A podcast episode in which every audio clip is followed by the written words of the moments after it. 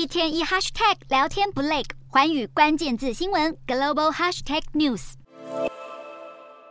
兔年春节终于到来，在中国，不论是机场还是火车站，都出现络绎不绝的春运人潮。对中国民众来说，这是自新冠疫情爆发的三年来首次可以不受防疫规范限制，自由返乡过年或是旅游。因此，有日本媒体预估，中国此次长达四十天的春运将会有高达二十一亿的人次移动。只是外界担心，这样的春运盛况恐怕会让中国疫情再次升温。对此，中国疾控中心流行病学首席专家吴尊友表示，目前中国已有大约八成的民众已经感染过新冠肺炎，因此吴尊友认为，未来两到三个月内，中国出现较大规模疫情反弹或是第二波疫情的可能性很小。虽然中国官方展现了对疫情的乐观，但中国民众却不见得买单。对于中国疾控中心所公布的死亡病例，许多网友纷纷在微博上表达不满，认为疾控中心仍然低报了数据。面临来势汹汹的疫情，中国民众眼下还得应付药物短缺的棘手问题。对此，许多中国人转而求助于传统疗法，包含草药、针灸、按摩以及饮食治疗等。